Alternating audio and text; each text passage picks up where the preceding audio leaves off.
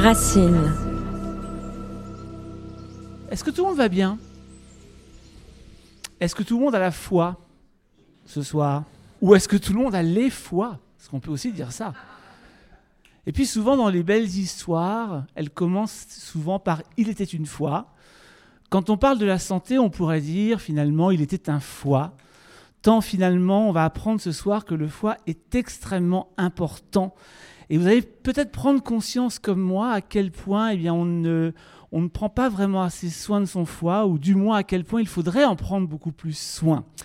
Ce soir, on va accueillir un spécialiste en la matière, à travers la personne du docteur Réginald Dalouche, qui signe chez Albin Michel un livre totalement passionnant qui s'appelle La méthode hépato-détox. On va tous manger pareil à la fin de ce livre, je vous le dis. Évidemment, je ne serai pas seul ce soir pour euh, accueillir le docteur Réginald Dalouche, parce que euh, elle, c'est la spécialiste du microbiote. Elle a totalement rêvé cette rencontre. Elle a eu très envie. Elle revient de très loin pratiquement pour ça, je dirais. Je vous demande d'accueillir Marion Caplan. Bonsoir Marion. Merci. Merci d'être là euh, pour partager mon enthousiasme à recevoir ce médecin. Qui ne connaît pas le docteur Réginald Alouche alors, moi, je l'ai découvert sur YouTube, parce que j'écoute beaucoup de choses, des trucs de complotistes et d'autres, et de nutrition, etc. Et comme il parlait de nutrition, bien entendu, j'écoute. Et je me dis, mais il est génial ce mec. En plus, il parlait que le foie est sensible à la lumière. Pour ceux qui connaissent la chromatothérapie, là, je me suis dit, en plus, enfin, un médecin branché. C'est-à-dire qu'il n'a pas d'œillère. Et donc, c'est un, non seulement un médecin, nutritionniste, chercheur, qui a développé tout un programme en nutrition. Il est passionné, aussi passionné que moi d'ailleurs. Et donc, j'ai appelé le docteur Agrapar qui fait de la chromatothérapie. Et je dis, dis donc, euh, tu connaîtrais pas le docteur Réginald Dalouche, puisqu'il apparemment, il parle de toi. Il me dit, si, si, tiens, voilà son téléphone. Et je l'appelle. Et il me répond pas tout de suite. Il me rappelle, euh, je sais pas, un mois après. Il me dit, bon, euh, ça l'intéresse pas, il s'en fout. Eh ben non, il m'a rappelé. Et je l'ai invité pour vous ce soir, parce que vous allez, je suis sûre, vous régaler à cette soirée. Parce que des médecins, il y en a. Vous avez vu avec cet épisode du Covid, ou de la Covid, puisque c'est une maladie comme la grippe, on a entendu tout et n'importe quoi. Et chacun avec une assurance vous assurait des trucs, d'autres le contraire, d'autres encore le contraire. On a tous été paumés. Hein et moi, s'il y a bien une chose qu'on doit retenir, c'est que cette science est en évolution, que on sait qu'on ne sait pas et on ne sait pas qu'on ne sait pas, et qu'il faut qu'on avance, et il n'y a que l'expérimental, les études, les recherches qui peuvent, et surtout vos propres recherches, qui peuvent après vous dire, bah ça, ça fonctionne, ou ça, ça fonctionne pas. Hein. Et donc, ce chercheur, qui est trouveur également, euh, il me dit, mais tout évolue à une vitesse incroyable depuis qu'on a ouvert la boîte, de Pandore qui est le microbiote, parce qu'avant on parlait de flore intestinale, mais on n'y allait pas. On ne savait pas tout ce monde bactérien, tout ce monde de parasites, tout ce monde qui existait. Donc pour moi, la, la vraie médecine de demain, et ça commence ce soir, c'est la prévention. Si chacun, on ne se prend pas en main, si chacun, on n'applique pas les choses qu'il va vous dire, comment voulez-vous qu'on s'en sorte puisqu'on va vous dire le pour et le contraire, traiter de complotistes ceux qui fouillent un peu plus loin, donc, docteur Réginald Dalouche, venez partager avec nous sous vos applaudissements vos dernières connaissances. Sincère et nourri, docteur Réginald Dalouche. Et j'adore sa simplicité et vous allez voir, c'est un puits de science qui sait admirablement euh, vulgariser toutes ses connaissances. Voilà, vous avez vu, c'est très difficile là, de commencer hein, une conférence comme Ah ça oui, parce hein. qu'on se fait applaudir, on dit qu'il est génial, et puis voilà. Et puis après, vous vous, vous dites, mais c'est qui ce type euh, voilà. Euh, Où a été le chercher? Il aurait dû attendre plus longtemps avant de venir. Donc, on peut dire que ce type, c'est un spécialiste du foie, du Oui. diabète, Oui. du surpoids, Oui. du sucre, Oui. enfin de l'addiction au sucre, pour Oui. être plus précis. Oui. En fait, le foie, il a, il a un vrai problème, c'est que c'est le, le plus gros organe de votre corps, après la peau, donc c'est le plus gros. Voilà. D'après vous, pourquoi est-ce qu'on a un, foie aussi gros qui prend tout, tout l'hy- l'hypocondre droit et qui en plus est protégé par les côtes? Parce que les côtes, elles protègent les poumons, le cœur, justement, parce que ce sont des organes très importants, mais aussi le foie. Pourquoi? Il travaille beaucoup, c'est une usine pour le sang, pour... Mais pourquoi aussi gros? On aurait pu le faire plus petit. Pardon? Il stocke, très bien, il stocke, oui. C'est un réservoir. En fait, en fait, il faut, il faut revenir à l'époque où vous viviez dans les cavernes. À l'époque, euh, il n'y avait pas tellement à manger. Euh, quand les, les c'était plutôt les hommes, alors c'est pas du tout sexiste, qui allaient à la chasse, la moitié revenait pas, parce qu'ils se faisaient dévorer. Et donc, on mangeait, on mangeait ce qu'il y avait. Et quand on mange ce qu'il y a, autour de la caverne, il ne faut pas trop s'éloigner, parce que si on s'éloigne trop, ben, on se fait dévorer aussi. Et donc, euh, il faut filtrer tout ce qu'on va manger, parce que c'est des choses qui ne sont pas obligatoirement comestibles, euh, et qui sont, souvent euh, infectés, qui ont souvent des bactéries. Et donc le foie, en fait, s'est développé énormément pour pouvoir justement filtrer et détoxifier un organisme qui mangeait n'importe quoi. Voilà. Donc le foie, il est... Et en plus, que ce soit la nature ou le créateur, comme ça tout le monde est d'accord, euh, ce, foie, il est, très particulier parce qu'il a une fonction essentielle, c'est qu'il est capable de se régénérer tout seul. Il repousse. D'ailleurs, quand on fait une greffe du foie, en général, vous savez qu'on a un problème de greffon. On prend, quand on a un greffon, un foie qu'on peut euh, transplanter, eh bien on prend un tiers, un tiers, un tiers. On fait trois greffes avec un foie. Parce que dès qu'il est réinstallé, à ce moment-là, il va se régénérer. Hein, s'il est en bon état, hein, si c'est pas un foie un peu alcoolique, euh, voilà, il va, il, va pouvoir, euh, il va pouvoir se régénérer. Mais en plus, qu'est-ce qu'a fait, fait la nature? C'est que elle l'a dénué de sensations, de nerfs sensitifs. Donc en fait, ce qui se passe, c'est que euh, quand le foie a des problèmes, qu'il a du mal, euh, que c'est un repas un peu difficile, qui n'est peut-être pas très bon, eh bien, il vous fera pas mal. Et parce qu'il ne fait pas mal, il a été très très mal et très peu étudié. Hein. Euh, et donc aujourd'hui, on commence à l'étudier parce qu'on a des méthodes d'investigation qui permettent de l'étudier. Mais c'est pour ça que le foie est, laissé le, est resté le grand abandonné en fait de tout. Le foie, en gros, c'était quoi? Les hépatites et l'alcoolisme. Hein. voilà. Alors qu'aujourd'hui, il y a une maladie euh, que, vous connaissez qui s'appelle la NASH, la non-alcoolique stéatose hépatique. On va en parler tout à l'heure, et qui est une maladie qui touche à peu près un Américain sur quatre et un Français sur cinq. Donc, c'est une maladie qui est totalement silencieuse et qui a un énorme inconvénient, c'est que personne ne peut dire quand on a une NASH si ça va dégénérer ou pas. Si euh, le patient va peut-être vivre 110 ans avec euh, sa NASH, mais d'autres vont développer une fibrose et donc une cirrhose, et d'autres peuvent développer un cancer. Et ça, on ne sait pas. Personne ne peut dire aujourd'hui ce qui va se passer. Par contre, la très bonne nouvelle, c'est que le foie est un bon pote. C'est-à-dire que tout est réversible tant qu'on est, tant qu'on, si on fait les efforts, c'est, c'est euh, ce que les religieux diraient la rédemption. Voilà. Il y a toujours un temps pour la rédemption. Si vous décidez justement de faire et de consommer des produits, des aliments, de faire l'exercice physique, je parlerai de l'exercice physique tout à l'heure parce qu'il est extrêmement important pour le foie. Marion a parlé de, la lumière, je vous dirai pourquoi la lumière. Euh, et c'est très importante pour le foie la lumière. Figurez-vous que tout à l'heure à minuit, quand vous allez rentrer, non, on, aura fini avant minuit, hein, je vous rassure. Moi, à 2 heures, il faut que je sois parti.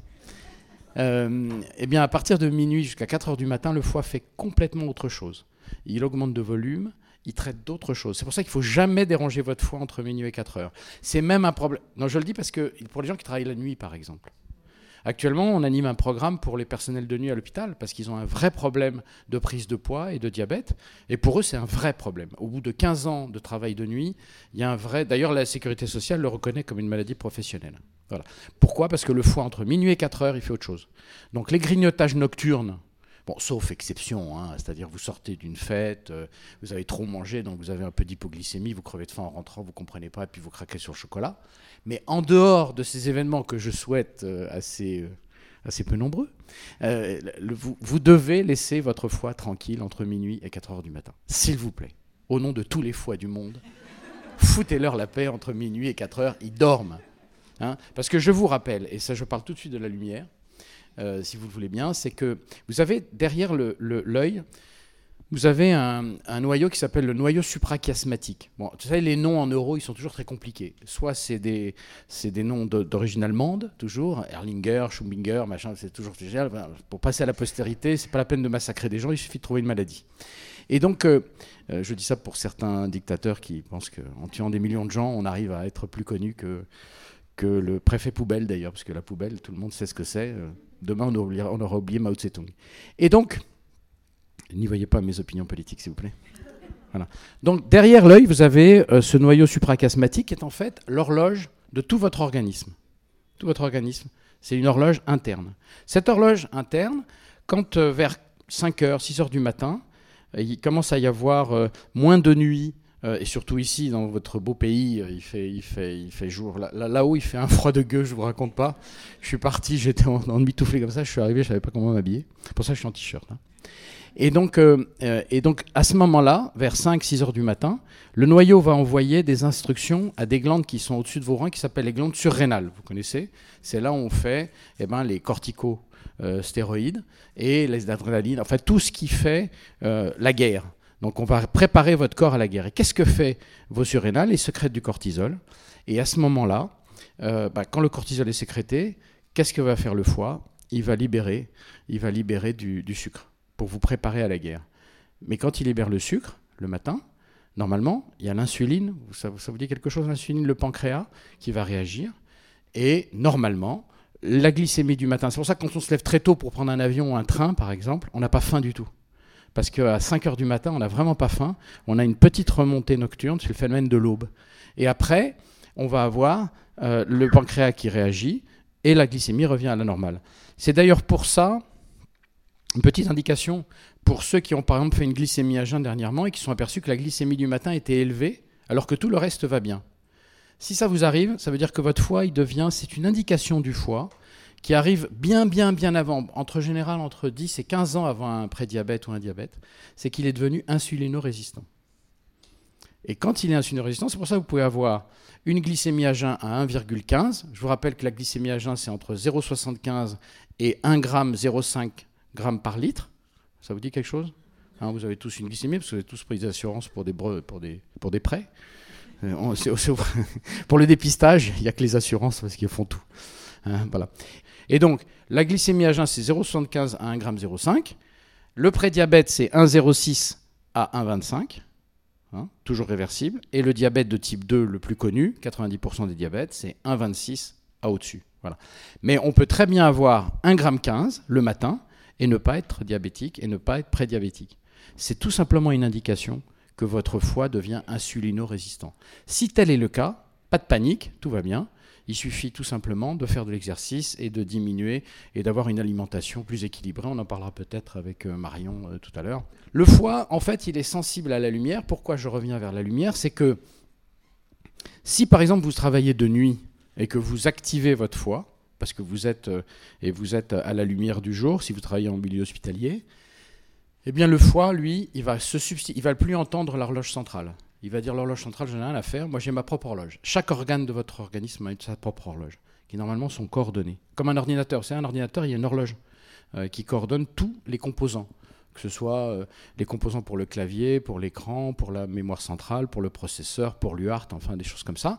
Il y a, on, bat comme ça.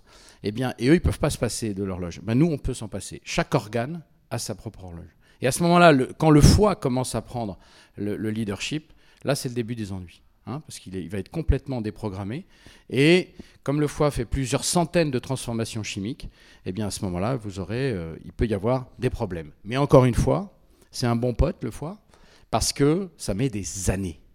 Des années. C'est pour ça que je milite beaucoup et c'est pour ça que je suis heureux d'être avec vous aujourd'hui et d'avoir été invité. Euh, très bien invité, d'ailleurs très bien reçu.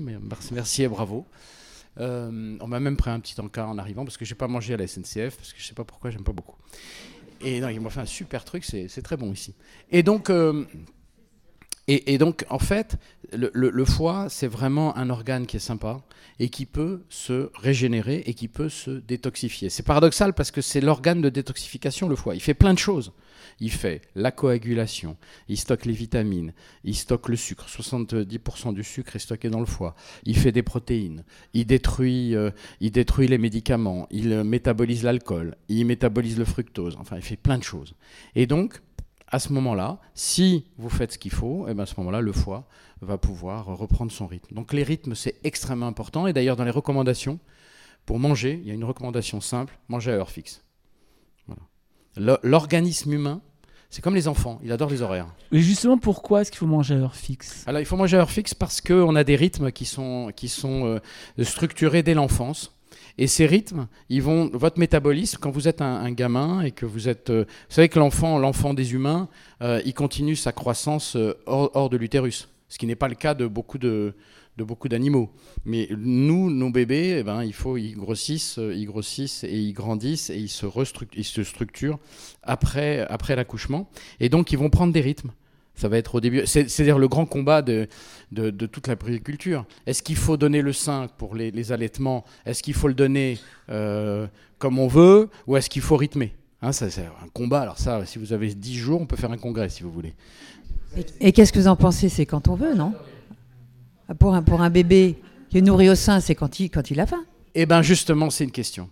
Pourquoi? Parce qu'on va venir au foie. Mais la question est ouverte. Hein. Moi, je ne suis pas pédiatre, je, ne détiens pas la vérité, donc je vous le livre, je vous dis ce que je pense. Mais personne vient me demander avec son bébé, est-ce que je Si, ça, ça s'est fait. Mais moi, je suis très euh, rythme. Mais si l'enfant hurle et qu'il a faim, on ne va pas le laisser hurler. Alors, ce qui se passe, c'est que, comme je vous l'ai dit, c'est le foie qui stocke le sucre. Hein. le foie stocke le sucre, le glucose. C'est lui qui le stocke et c'est lui qui le libère. Hein. Le pancréas, il fait l'insuline. Ça, il faut bien comprendre ça. Si vous comprenez ça, vous avez tout compris. Quand vous avalez quelque chose, il va dans l'estomac. L'estomac, il y a du liquide acide qui est plus acide qu'une batterie de voiture, que le liquide de batterie de voiture. Et puis, à ce moment-là, le pylore, c'est-à-dire le petit sphincter qui est en bas de l'estomac, va s'ouvrir. Il va laisser passer un peu, il se ferme, parce que si on passe tout dans l'intestin, ben, on va se retrouver avec un intestin euh, spongieux. Et donc, ça se ferme, ça va dans l'intestin, et dans l'intestin, dans la première anse du grêle, on commence déjà à absorber les sucres. Ces sucres vont où? Tout le sang qui sort de votre intestin, je vous rappelle que l'intestin, c'est l'intestin grêle, 6 à 8 mètres, après vous avez le côlon, va dans le foie, par une veine qui s'appelle la veine porte. La veine porte, alors je vais faire aussi une parenthèse, hein. vous me dites si c'est ennuyeux. Hein, la veine porte, je vous ouvre une parenthèse. C'est une merveille, la veine porte. La veine porte, quand on a commencé à la disséquer, on a vu c'est un tuyau qui fait 22 cm exactement, et à peu près 1 cm, 1 cm de, de diamètre. Et tout le sang du digestif, il va vers le foie. Très bien. La veine porte. Pourquoi porte? Parce que c'est la porte du foie. il aurait pu dire, euh, il aurait pu mettre son nom. Moi j'aurais mis mon nom, mais enfin bon. Ça aurait été la veine à louche, mais c'était pas beau. La veine porte, c'est mieux. Alors, donc tout ce sang va dans le foie. Pas tous les aliments. Vous allez voir, c'est vraiment bien fichu. Hein. Euh, les graisses saturées, elles vont pas directement. Elles passent par une porte de derrière. Parce qu'il faut du temps pour le foie pour éliminer ce qu'il a. On va, on va en parler. On va parler de cette cinétique. Parce que si vous comprenez comment ça marche, après vous comprendrez tout. Vous comprendrez les maladies. Vous comprendrez les désagréments. Hein. Voilà. Donc, ce sang arrive euh, au foie. Et lui, qu'est-ce qu'il fait? Eh bien, il va commencer à stocker une partie du sucre en glycogène. Parce que le sucre c'est le glucose. Le, glucose, ça n'est pas le carburant, c'est ce qui permet de faire le carburant qui est l'ATP. On dit souvent le sucre, c'est le, sucre, le sucre et le carburant du corps. Non, non, pas du tout. Le carburant du corps, c'est l'adénosine triphosphate, c'est l'ATP, ce qui permet de faire l'énergie dans les muscles, pour les organes et ainsi de suite. Et pour ça, il faut du sucre, qui va rentrer dans un cycle qui s'appelle le cycle de Krebs. on va pas aller, on va pas aller plus loin. Et donc, euh, mais vous connaissez ça tous que moi, on fait ça en biologie, on fait ça en SVT. Hein, voilà. Donc normalement, révision, j'interroge après. Voilà. Et donc, euh, euh, on prend ce glucose et le foie en garde pour lui, mais pas que pour lui. C'est le seul organe qui a la réserve pour le cerveau. En général, on a à peu près 20 minutes de glycogène dans le foie. Mais faire du glycogène, ça lui, ça lui prend beaucoup de place et beaucoup de temps. Alors qu'est-ce qu'il fait? Il transforme le sucre en quoi? En graisse. Il fait des triglycérides. Triglyc, glyc, glucose, hein, tri, il met un glycérol et il fait triglycérides. Et où est-ce qu'il va mettre ces triglycérides? Il le met dans des cellules spécialisées qui s'appellent les adipocytes. Bravo. Voilà. les adipocytes, adipose, euh, graisse, cytose, cellules. Voilà. C'est des cellules spécialisées que vous avez, dont vous avez hérité à votre naissance. D'accord? Et à ce moment-là, ils se remplissent, ils se vident, ils se remplissent, ils se vident. Le problème dans notre civilisation aujourd'hui, où à chaque fois qu'un magasin de chaussures ferme, il y a un supérette, ils grossissent plutôt. Hein, qu'ils ont, grossir un adipocyte, remplir un adipocyte, ça s'appelle la lipogénèse, et vider un adipocyte, ça s'appelle la lipolyse. Voilà. Et normalement, un homme, il est capable de remplir, genèse, et de vider, lise. Le problème, c'est qu'avec le temps, avec l'âge, et puis avec la baisse des hormones, euh, des hormones sexuelles, on a plutôt tendance à plus faire de genèse que de lise. Pourquoi? Parce que la nature, la nature, elle a un truc. C'est que dès que vous avez fait des enfants, elle ne s'intéresse plus à vous. Elle n'a plus rien à foutre. Vous avez fait les gosses, c'est bon, hein, que ce soit pour les hommes ou pour les femmes. hein. Voilà, hop, dégagé. Et après, quand vous avez euh, l'andropause ou la ménopause, alors je parlais de l'andropause, qui, est très différente chez les hommes. Donc la ménopause, avec la ménopause, à ce moment-là, il y a moins d'hormones, euh, il y a moins d'oestrogènes, et à ce moment-là, qu'est-ce qui se passe? Eh bien, on met en mode épargne. Pourquoi? Parce que, vous l'avez vous l'avez remarqué, les, les femmes vivent plus longtemps que nous, que les hommes, parce qu'elles sont beaucoup plus costaudes que nous, puisqu'elles sont homozygotes, je vous rappelle. Une femme, c'est XX, donc elle a le patrimoine gé- génétique qui peut se reproduire et se dupliquer. Les hommes sont XY. Donc, messieurs, nous sommes appelés à disparaître à terme. Le monde sera rempli de femmes, avec quelques étalons, quelques étalons qu'on va nourrir, vous savez, qu'on va stimuler de temps en temps. Voilà. Mais nous, nous sommes appelés à disparaître. Donc, le foie, lui, va libérer euh, du glycogène et il va garder la réserve pour le cerveau. Parce qu'il faut aussi savoir que vos muscles sont de très très grands égoïstes. Est-ce que des gens font de la boxe ici? Très bien. C'est un très beau sport, j'en fais depuis 25 ans, c'est le meilleur. Voilà, parce qu'il faut. C'est c'est- vraiment un très beau sport, je vous le recommande à tous. Voilà. Et à toutes. Euh, le problème de. Pourquoi la boxe? Pourquoi j'en parle? C'est parce que chaque muscle garde son énergie. Il ne la donne pas aux autres. Donc c'est pour ça que vous voyez, quand vous voyez un match de boxe, vous savez tout de suite au deuxième, troisième round comment ça va se passer. Si le boxeur baisse la garde ou pas. Parce que s'il n'est pas en bonne condition physique, il va baisser sa garde, donc il va être beaucoup plus. Ça, une garde, c'est très, très, très haut et assez rapproché. Et s'il baisse sa garde, bah, il va être en, danger. C'est pour ça que, par contre, des jambes, vous vous souvenez de, de- de Cassius Clay, Mohamed Ali? C'était un très grand danseur, il avait des jambes incroyables. Et en fait, il, il compensait la fatigue des matchs par un jeu de jambes qui était quasiment, euh, euh, quasiment euh, invariable et infatigable. Voilà. Et donc, le boxeur, son problème, c'est que les jambes ne donneront pas de sucre au bras. Ça, c'est le problème de tous les, de tous les sportifs, c'est qu'il n'y a pas d'échange entre les muscles. Alors que le foie, lui, il a une réserve, il en donne à tout le monde et il en donne surtout au cerveau. Donc voilà, il a un rôle central sur la gestion du sucre. Donc le diabète, c'est une maladie très particulière parce que je vous rappelle qu'il y a deux diabètes, vous voulez que je fasse un rappel? Le diabète, il y a deux diabètes, il y en a, il y en a cinq. Mais on va parler des plus courants. Le diabète de type 1, c'est un diabète qui est une maladie auto-immune. Ce sont des enfants qui font des anticorps, ils ont une infection ou un gros stress, et ils font des anticorps contre leur propre pancréas, et particulièrement des cellules qu'on appelle les cellules bêta des îlots de Langerhans. Dans le, dans le pancréas, il y a à peu près 10 à 15% de ces cellules qui font de l'insuline. Les autres, elles font des, des, euh, pancréatiques pour la digestion. Et donc, ils vont détruire, détruire ces, euh, ces cellules. D'ailleurs, petite information, euh, en Australie, ils ont fait une campagne de vaccination contre les entérovirus. Vous savez, c'est ces virus qui donnent les, diarrhées aux enfants, hein, les, les gastroentérites. Et en fait, on s'est aperçu que si on vaccinait les enfants contre les entérovirus très tôt, on diminuait le nombre de diabète de type 1 de 20%. Alors cette étude est très controversée. Pourquoi? Parce que l'entérovirus, je crois que c'est des rotavirus, euh, ont la même signature antigénique que les cellules bêta des îlots de Langerhans. C'est-à-dire que l'organisme, pensant se défendre contre les virus, va, euh, d'où l'intérêt de l'allaitement pour euh, prévenir le diabète de type 1. Parce que quand un enfant est allaité, à ce moment-là, il n'a pas les mêmes risques d'attraper les virus et les entérovirus qu'un enfant non allaité. Hein, voilà. C'est- une chose euh, qui commence à, se dire. On va voir si on va étendre cette vaccination dans les autres pays. Voilà. Donc, diabète de type 1, en général, ça touche les enfants, les nourrissons, les adolescents, euh, jusqu'à, en gros, euh, 20 ans, 25 ans. hein. Quand on n'a plus de pancréas, enfin plus de cellules bêta, on est obligé de se faire des injections d'insuline tous les jours. C'est une maladie qui est bien connue maintenant, qui est bien traitée, et dans la plupart des cas, l'espérance de vie d'un diabétique de type 1 est égale euh, à n'importe quel euh, autre individu sur Terre. Le seul problème, c'est que c'est une maladie qui obsède, hein, parce qu'il faut, vérifier. Alors maintenant, vous savez, on a les patchs, les Freestyle 2, qu'on met derrière le, bras, et on a un lecteur sur son téléphone, on peut voir sa glycémie évoluer. Les choses ont vraiment, vraiment beaucoup évolué. Les insulines, on a une vingtaine, on a des courtes, des longues, des ultra longues, et ainsi de suite. On peut faire plein, plein, plein de choses. Euh, et donc, c'est une maladie qui est assez bien traitée. Sauf dans certains cas où c'est une maladie qui est très agressive et qui peut avoir des complications dont je parlerai pour le diabète de type 2. Donc ça, c'est le diabète de type 1. Je parle tout de suite du LADA, du Late Adult Diabetes. En fait, ce sont des gens qui ont des types 1 après 40 euh, ans, le LADA. Euh, on, en voit de plus en plus.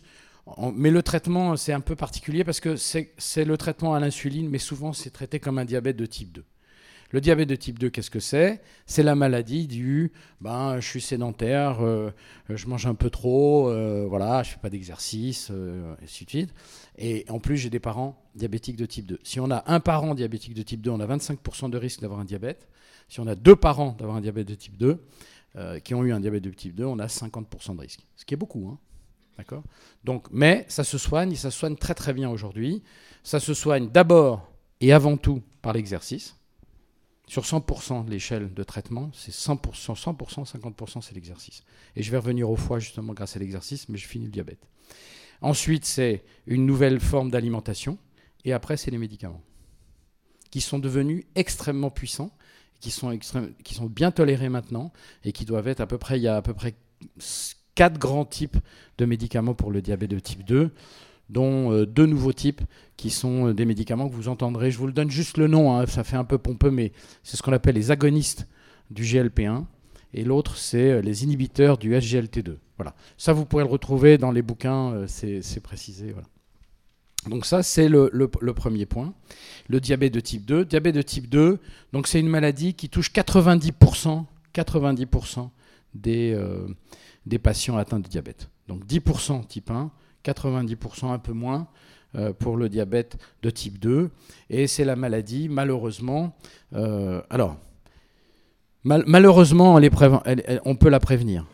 D'accord? Si on fait de la prévention, si on voit sa glycémie qui augmente, comme je vous l'ai dit tout à l'heure, alors que tout va bien, euh, si vous avez la glycémie qui augmente le matin, eh ben, il ne faut pas laisser tomber. Il faut au contraire, nous, si vous voulez, on est passé, pour certains diabétologues, pour, j'espère de plus en plus, de l'inertie thérapeutique, qui consistait à dire, bon, bah, ça a augmenté, bah, faites attention mon vieux, hein, mangez un peu moins de ceci, un peu moins de cela, et puis vous rentrez chez vous, puis vous mangez pareil. Hein.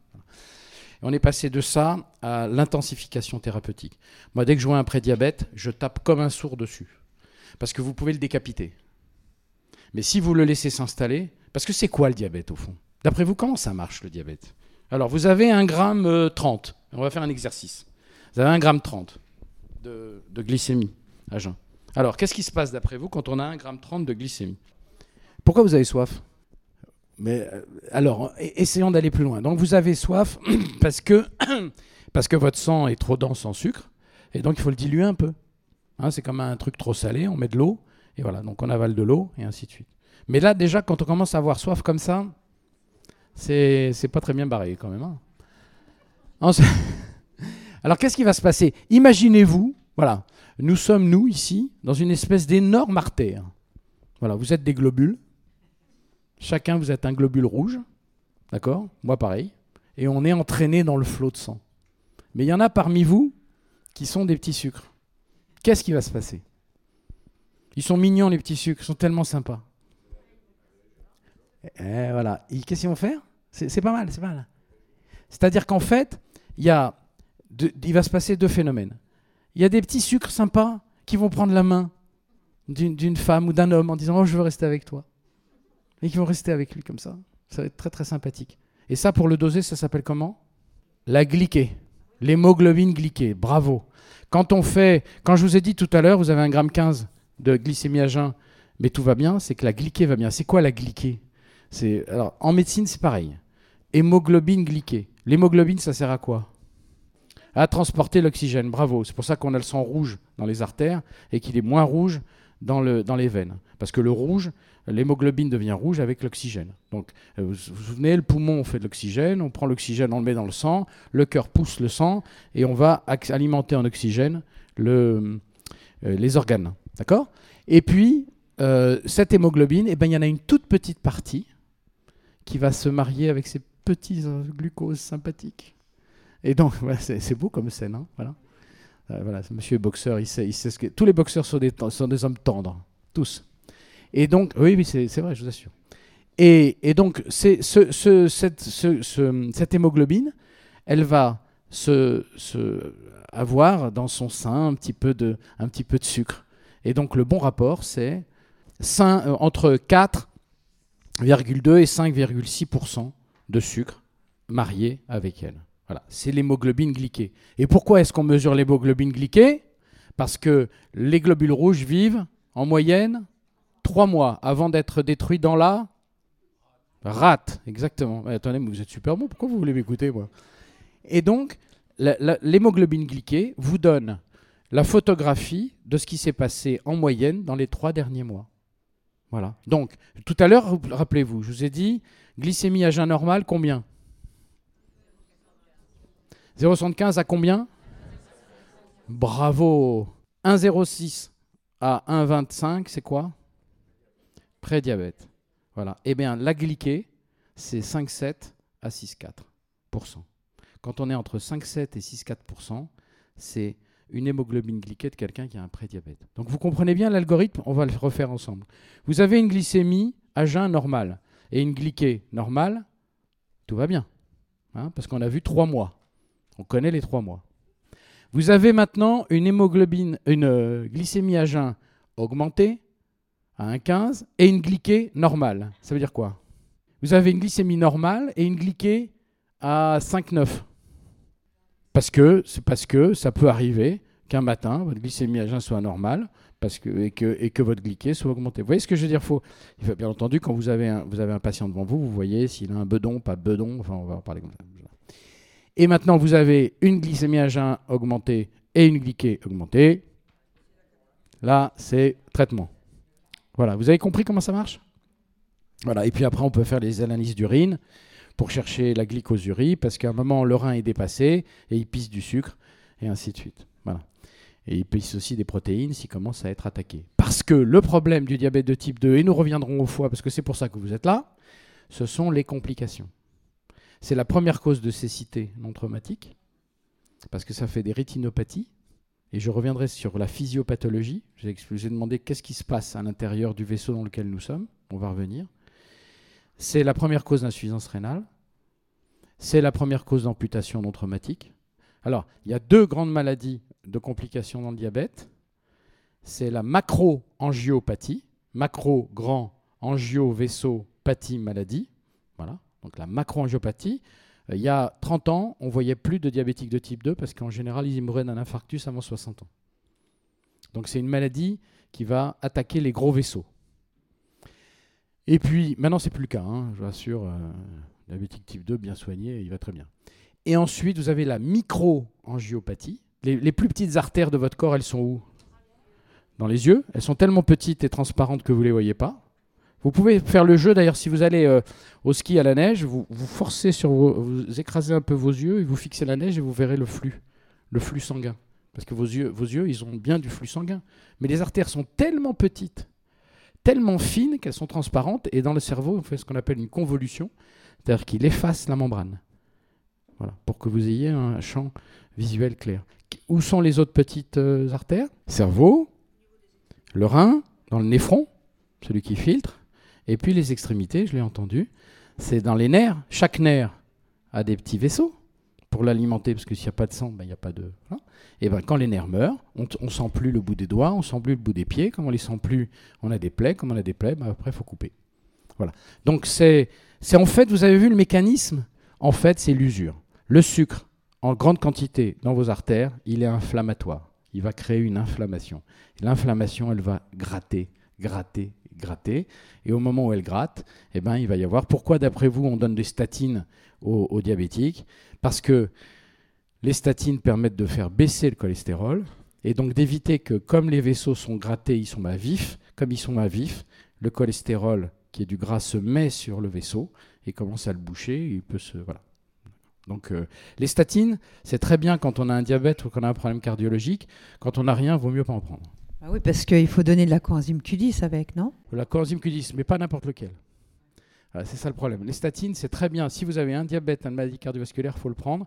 Et petit truc, prenez-le un jour sur deux. C'est aussi efficace. Ça a été publié dans le, dans le Lancet et dans Nature. Donc, euh, prenez-le un jour sur deux. Ça fait pas de crampes, ça fait pas mal et ça marche aussi bien. Voilà, je, termine, je ferme là-dessus. Donc, revenons au foie. Le foie, parce qu'on est là pour ça quand même. Voilà. Donc vous avez compris que le foie, lorsqu'il a beaucoup de sucre ou lorsqu'il a beaucoup de graisse, eh bien il le stocke sous forme de gras dans les adipocytes. Vous prenez du poids. Jusqu'où et jusqu'à quel moment? Jusqu'au moment où vous ne pouvez plus grossir. Parce qu'on est codé génétiquement pour grossir. Il y a deux, types de sucre, on va le dire tout de suite. Il y a le saccharose ou sucrose, qui est glucose plus fructose, et puis vous avez le sucre des fruits qui est que fructose. Alors, le fructose, c'est un, sucre qui a un inconvénient majeur pour nous, c'est qu'il faut qu'il soit transformé en glucose par le foie. Quand vous prenez du, du fructose, vous ne pouvez pas l'utiliser par les muscles. Personne ne peut l'utiliser, il faut que le foie le transforme. Et quand il transforme le fructose, le foie, ça lui demande autant de boulot que l'alcool. Et quand il fait ça, il ne fait pas autre chose. Et en plus, le fructose, euh, quand on le métabolise, eh bien, c'est ce qui peut, faire qu'on a. C'est pour ça qu'on l'appelle la maladie du soda, la maladie du foie gras. C'est que ça fait du le foie gras. Parce qu'à un moment, en gros, vous avez des patients qui font 180 kilos et qui n'ont pas de diabète. Pourquoi? Parce que, imaginez-vous une usine de boulons. Vous faites du boulon toute la journée. Vous êtes dans le décolletage. Vous faites des pas français, des pas anglais. C'est très beau une usine de décolletage. Il y a des tours partout. Vous avez déjà vu? Non, il n'y en a plus en France, laisse tomber. Donc, si vous avez des stocks infinis, si vous pouvez créer des stocks, des étagères, des machins, il n'y a pas de problème. Mais si vous avez, vous avez pensé votre usine sans penser euh, à votre productivité et, que vous avez des méventes, et qu'est-ce que vous faites? Vous allez les mettre au début, ben, les stocks sont pleins, après on en met dans les couloirs. Les mettre dans les couloirs, c'est quoi? C'est la macro-angiopathie. Et puis après, ben, vous les mettez dans l'usine. Et le Fenwick, ben, le Fenwick, il ne peut pas aller d'un atelier à un autre, il faut qu'il contourne tout ça. Et donc ça devient très compliqué. Et ben, c'est exactement ce qui se passe dans le foie. Quand le foie commence à devenir gras, et ben, à ce moment-là, sur les 500 transformations chimiques qu'il fait, biochimiques qu'il fait, et ben, il en fera peut-être 480. Mais personne ne peut vous dire les 20 qu'il ne fait pas, ce que c'est. Et la situation va se dégrader petit à petit. Et il va devenir gras et de plus en plus gras. En d'autres termes, pour revenir sur le, sucre, quand l'industrie nous propose justement ce fameux fructose qui va remplacer le sucre avec, je crois, 50% de calories en moins, enfin, il y a tout un tas d'argumentaires sur le fructose, c'est ni plus ni moins une bombe. Ah non, alors c'est pire que ça. Parce que quand on a, isolé le fructose, c'est une très bonne question, euh, on s'est dit, bah, c'est génial, parce que le, le, fructose a un index glycémique, ça vous dit quelque chose, un index glycémique? Hein, C'est l'impact qu'a un sucre sur l'augmentation de la glycémie.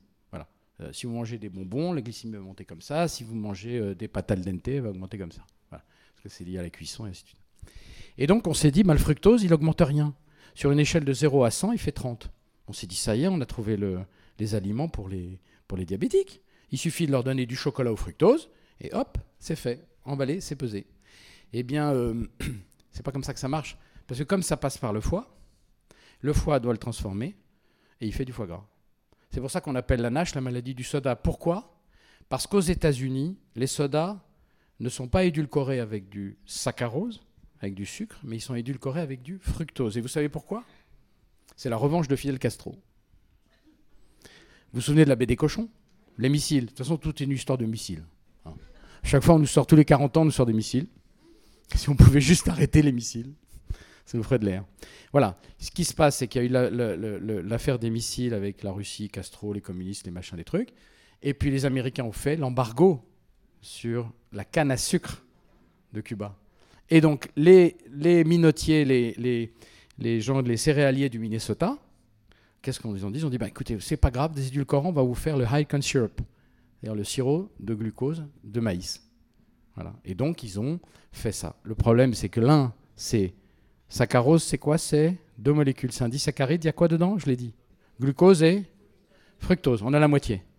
Alors que le high corn syrup, c'est que du fructose. Voilà. Donc quand vous buvez beaucoup de soda, vous buvez beaucoup de fructose, et eh ben votre foie va devenir gras. Mais le problème, le problème, la mauvaise surprise, c'est que le foie gras. Vous savez comment on sait si on a un foie gras? À l'échographie, on va voir, il va vous dire stéatose hépatique. Stéate du grec graisse, ose maladie. Donc c'est euh, la présence en quantité donc stéatose hépatique. Stéatose hépatique, c'est le foie gras. Ce qui s'appelle en anglais les non-alcooliques fatty liver. Fatty liver. Euh, donc fatty liver, ça veut dire foie gras. Si on veut aller plus loin, il faut prendre ce qu'on appelle les transaminases. c'est-à-dire les, ce qu'on appelle. Alors il y en a qui sont non spécifiques et d'autres qui sont spécifiques du foie. Ceux qui sont spécifiques du foie, c'est les SGPT et c'est les ALAT. Les ALAT n'existent que dans le foie, alors que les AZAT ou SGOT existent aussi dans le cœur et dans les muscles. Donc vous regardez vos ALAT. Si vos ALAT sont dans les limites de la normale, tout va bien. Si les transaminases sont augmentées, ça veut dire qu'il commence à avoir une destruction hépatique. Pourquoi? C'est simple. Quand une, cellule hépatique, c'est-à-dire un hépatocyte, se détruit, il libère ces enzymes qui sont naturellement dans son cytoplasme. Donc normalement, il y a un renouvellement qui se fait. Et donc, euh, ça dépend des labos. Il faut que ce soit inférieur à 40 ou à 55. Ça dépend des laboratoires. Mais moi, je suis un peu plus euh, euh, dur que ça. Je considère qu'au-dessus de 25-28, il se passe déjà quelque chose. C'est une indication. C'est tout l'intérêt, comme l'a dit Marion, c'est tout l'intérêt de la prévention. Si ils avaient quelqu'un qui vient avec 30-32, c'est normal. N'importe qui dirait, mais monsieur, allez-y. Ça veut dire qu'il se passe quelque chose. Et que vous avez beaucoup de temps. Vous avez du temps, vous êtes tranquille, vous pouvez prévenir parce que vous comprenez bien qu'est-ce qui se passe. Le foie devient gras. Jusque-là, il ne se passe euh, pas grand-chose, de toute façon, parce que personne ne va aller vous faire une biopsie pour aller voir, parce qu'il y a trop de risques de, décès. Donc, après, on peut faire aussi un fibroscan. Un fibroscan, c'est une machine particulière qui ne mesure que deux choses la quantité de gras et l'élasticité. Parce que quand un foie devient trop gras, à ce moment-là, il, commence à se défendre, il fait de la fibrose. Il va se fibroser. Il va commencer à s'entourer, les cellules vont s'entourer d'une petite membrane un peu dure parce qu'ils étouffent. Voilà. Donc, et là, la fibrose, quand ça s'étend, ça s'appelle la cirrhose. Aujourd'hui, on a plus de cirrhose par stéatose que de cirrhose par alcoolose. Les grèves du foie aujourd'hui sont majoritairement pour des stéatoses, plus pour des cirrhoses euh, alcooliques. Il faut le savoir comme ça. Mais vous voyez, tout ça, c'est dans le temps. Mais il y a une chose, un facteur que beaucoup de gens ignorent, c'est que quand un foie est gras, qu'est-ce qu'il y a d'autre de gras? C'est une indication d'un pancréas gras. Personne n'ira chercher votre pancréas parce qu'il est tellement profond. Vous savez que la chirurgie du pancréas, c'est la plus dure. C'est l'organe le plus profond de l'organisme. Donc personne n'y va. On ne fait pas de ponction, on ne fait rien du tout. Et comme le foie, on ne sent rien. Et on ne sent rien. Voilà, ce sont des, des, organes complètement euh, inertes, qui n'ont aucune, enfin pas inertes, très actifs, mais qui n'ont aucune sensitivité, aucune sensibilité. Donc si votre foie est gras et que votre pancréas est gras, vous rappelez-vous tout à l'heure, je vous ai dit, il y a une dizaine ou une quinzaine de pourcents de cellules qui font l'insuline. Si le côté gras, il est sur ces cellules-là, eh bien le pancréas fait moins d'insuline. Moins d'insuline, c'est quoi? Ça s'appelle comment? Le diabète et le prédiabète. Bravo. Vous comprenez? En fait, cette maladie dont on dit que le diabète, le machin truc, ça commence de façon très insidieuse dans un organe qui n'a rien à voir.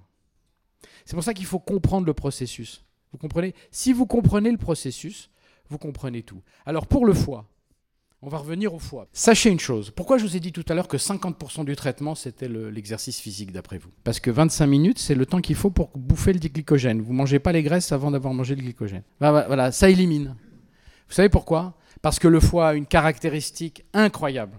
C'est que sa capacité à métaboliser et à se détoxifier, elle est débit dépendante. Vous vous souvenez, j'ai commencé en vous disant on a un gros organe. D'accord? Cet organe, il est capable, on s'en sert de, se sert d'un quart, de 25%, 30% de notre foie. Quand vous augmentez le débit cardiaque, vous augmentez proportionnellement sa capacité à se détoxifier et à métaboliser. Quand vous faites de l'exercice où vous mouillez la chemise, eh bien, vous avez le meilleur médicament qui puisse exister parce que votre foie se met à relarguer du glycogène, il se détoxifie puisque sa détoxification est débit dépendante. C'est un des grands problèmes que j'ai avec mes patients, c'est que j'ai beaucoup de patients qui me disent "Docteur, je marche beaucoup." C'est très bien de marcher parce qu'on va parler du système lymphatique après. C'est bien de marcher, mais marcher, ça ne fait pas mouiller la chemise. Si je mouille pas la chemise, j'augmente pas mon débit cardiaque. Si j'augmente pas mon débit cardiaque, eh ben je me détoxifie moins. C'est tout con, c'est comme ça que ça marche. Il faut faire du cardio. Ça ne veut pas dire pas marcher parce que vous allez sortir dire moi je marche plus. Moi le docteur il par, par, exemple la marche nordique. Ah, c'est pas pareil. Là on est sur, sur une activité plus sportive. Alors, je précise pour les adeptes de marche nordique. Et il y en a. Et il y en a que lorsqu'on pente, on pique avec le bâton, le bâton ne doit pas être là. Il est là. Et je vais vous expliquer pourquoi physiologiquement, C'est extraordinaire la marche nordique. Et vous faites ça. C'est un geste que vous ne faites jamais. Il n'y a que les boxeurs qui le font. Et ce muscle-là, ce triceps-là, il a une caractéristique, laquelle? Il ne brûle que du sucre. Pas de graisse. Et il, aide directement, il aide directement le pancréas. Et donc, quels sont les mouvements où on se sert du triceps La boxe. La boxe, vous avez compris maintenant. Hein. Elles vont tous s'inscrire. La marche nordique. La marche nordique. La natation. Les pompes. Les pompes. Les pompes. Le, le son hauteur. Ah non, la perche, oui, mais alors là, excusez-moi, mais moi je peux pas la perche, j'ai trop peur. Alors si on fait du vélo, ça va pas alors Moi je fais du vélo. non, le faire. alors attention, quand je dis ça, je dis, ce n'est pas exclusif. Je dis simplement que moi, quand je suis sur mon vélo d'appartement. Bah pourquoi d'appartement? Le vélo dehors. Le vélo. Ou non Non Non, Marion. Non. Quoi non? Je t'explique. Je t'explique. Vous prenez des poids de 500 grammes. Pas, pas trop lourd, jamais pour faire. faut pas se faire mal aux épaules, aux articulations. Moi, je vois des mecs qui lèvent des trucs, ils vont, ils vont, ils vont plus avoir d'épaule. Et vous faites les mouvements de coup droit. En pédalant. pendant que vous pédalez. Et vous faites marcher votre triceps. L'elliptique, c'est pareil, c'est très bien. Mais il faut pas que les bras soient juste un accompagnement. Il faut vraiment que vous poussiez sur les bras. Parce que quand vous poussez, vous faites marcher le triceps. Et ça, ça, regardez ce soir, hein, c'est vraiment c'est très sérieux. Ils ont publié dans Nature, je crois, ou dans Science. Donc c'est vraiment euh, voilà. Et c'est intéressant parce que vos muscles, ils sécrètent ce qu'on appelle des myokines, sont des hormones qui sont extrêmement, extrêmement anti-inflammatoires. Alors que les adipocytes, ils sécrètent des cytokines. Donc 95, ils, sécrètent les, les, adipocytes, les cellules de gras, là, elles, elles sécrètent à peu près une centaine, c'est le premier organe endocrine de l'organisme, ils sécrètent à peu près une centaine d'hormones, donc 90% sont des hormones inflammatoires. TNF-alpha, interleukine et ainsi de suite. Voilà. Donc vous voyez bien qu'il y a un compte. Et il parle, ce qu'il faut savoir, c'est que le muscle parle avec les graisses. Puisque les graisses, quand on sait par exemple que vous avez, quand à l'époque vous mangiez euh, beaucoup de mammouth, parce qu'il fallait se remplir, parce que vous savez qu'avant on mangeait pas régulièrement. On mangeait un peu, beaucoup, un peu, beaucoup, il y avait disette, abondance. Et quand il fallait se gaver, c'était simple, on se gave. Si on se gave deux jours de suite, on diminue les récepteurs à la leptine au niveau de l'hypothalamus pour que vous, n'ayez pas de satiété trop rapide, pour continuer à vous gaver. Et à ce moment-là, comme il y a beaucoup de gras, et je parlerai du système lymphatique, comme il y a beaucoup de gras, qu'est-ce qui se passe? Eh bien, les adipocytes qui sont remplis envoient une hormone qui s'appelle l'adiponectine aux muscles pour qu'ils brûlent mieux les graisses. C'est pour ça que beaucoup de labos travaillent aujourd'hui sur des médicaments à base d'adiponectine qui feraient que les muscles brûleraient beaucoup mieux les graisses. Et pour maigrir, ce serait l'idéal, avec un peu d'exercice. Donc l'exercice, juste pour, pour finir sur ça, on a bien compris que donc, les triceps étaient importants pour le sucre. On a compris à peu près ce qu'il fallait faire. Maintenant, c'est à quelle fréquence? Alors, la fréquence, elle est absolument connue. Merci pour cette euh, question. Elle est absolument connue. Elle a été publiée depuis 20 ans. C'est 150 minutes par semaine. Pas d'un coup, hein, on est d'accord. Vous les faites en 5 mais fois avec Au moins 25 minutes à chaque fois. Voilà, au moins 25 minutes pour brûler le glycogène. Donc vous faites soit ça x 3, 3 x 5. Moi, je propose 3 x 5. Voilà. Et comme ça, vous êtes. Ça, ça a été publié sur un nombre absolument hallucinant de gens. On sait que si on pratique à n'importe quel âge, à n'importe quel âge, 3 fois 50 minutes d'exercice, eh bien à ce moment-là, on, on, diminue de 54% les risques de diabète. C'est colossal. Hein. Ce qui est important, vous avez aussi un sport ici qui est fabuleux. Fabuleux, ça s'appelle le, le longe-côte. Pourquoi le longe-côte est-il fabuleux? C'est, on met une combinaison, on a de l'eau jusque-là, du sable plutôt, des bonnes chaussures, et on marche. Il n'y a pas une seule façon, d'accord, de brûler les graisses. L'organisme, il a une autre façon de brûler les graisses qui, est, qui, a, été, qui a été connue. Il y, a, le froid, mais il y a autre chose. Ça a été découvert par un génie qui s'appelle Max Lafontan, qui était à Toulouse, directeur de recherche de CNRS. Il y a 15 ans, il a publié là-dessus, une vraie merveille. Et c'est tout simplement que lorsque vous êtes dans l'eau, vous avez une pression positive, forcément, vous êtes dans l'eau. Hein. Cette pression positive fait que le sang périphérique va en profondeur. Donc votre cœur, pour le même effort, il va travailler plus. Et quand il travaille plus le cœur, il sécrète deux hormones qui s'appellent ANP, BNP, qui sont des sont des peptides appelés natriurétiques, et ce sont les plus puissants lipolytiques de l'organisme. C'est-à-dire que ce sont ceux qui font sortir les graisses le plus fort et le plus vite. Et ça, ça, ANP, BNP, ça, ça a deux conséquences. La première, c'est que quand vous faites un exercice qui est réussi, eh bien, vous avez envie de pisser, natriurétique. C'est pour ça que quand on va à la piscine et qu'on fait quelques longueurs, même si on n'a pas bu, on a envie de pisser. Vous êtes d'accord ou pas? Voilà. Ça veut dire que votre cœur, pour le même effort, a sécrété ANP-BNP. Première euh, cause. Deuxième cause de NP-BNP, c'est ce qu'on appelle le fractionné. Parce qu'on pense que, pourquoi ça a été fait? Parce qu'on pense que lorsqu'on avait un guépard derrière nous, et qu'il fallait trouver, qu'il fallait trouver encore de l'énergie, et l'énergie, elle est où? Elle est dans les adipocytes, hein, puisque ces réserves, de, il faut bien les mobiliser pour les muscles. Quand on a déjà couru 10 minutes, on n'en peut plus 20 minutes, alors là, puis le guépard, il continue. Eh bien, enfin, le guépard ou le léopard, hein, pas, pas, je suis pas raciste. Et donc, à un moment, il faut trouver une accélération, et c'est dans les accélérations. C'est pour ça que le fractionné, ça peut avoir l'équivalence d'une grosse séance. Fractionné, on fait 2 minutes cool, et on fait 30 secondes à fond. On fait une longueur à fond, de longueur de repos. Voilà. Et quand on fait du fractionné, on sécrète des peptides natriurétiques ANP, BNP. Voilà. Donc euh, c'est d'ailleurs devenu pour les cardiologues, le BNP c'est devenu un marqueur de souffrance cardiologique. Un professeur de micronutrition euh, Castronovo, il nous disait tu fais deux minutes comme ça sur place puisqu'on ne peut pas tous aller dehors et compagnie. Et puis après 30 secondes comme ça. Et ça, quatre fois ou cinq fois. Je peux vous dire que vous êtes naze après et vous avez tout, tout brûlé. Voilà, donc ça c'est le, foie. Donc le foie, il fait les vitamines, il fait la coagulation sanguine. Hein. S'il n'y a pas le foie, il n'y a pas de coagulation sanguine. Et puis, euh, il fait aussi le métabolisme du fer. C'est pour ça que les gens, par exemple, qui ont une maladie qui s'appelle l'hémochromatose, euh, sont des gens qui ont un foie qui, euh, il faut leur faire des saignées parce que sinon l'excès de fer dans le foie va détruire le foie.